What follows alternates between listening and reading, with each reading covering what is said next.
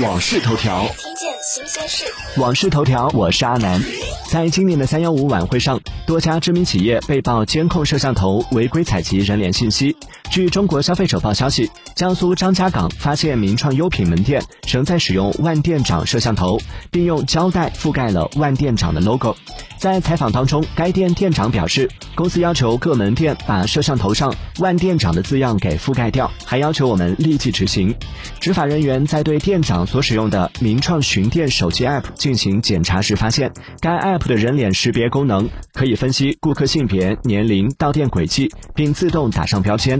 目前，张家港市场监督管理局已对名创优品等相关涉事单位立案调查。这波操作就有点迷了，被曝摄像头违规采及数据，就把摄像头的 logo 给遮上，这到底是在糊弄谁呢？订阅关注网讯头条，了解更多新鲜事。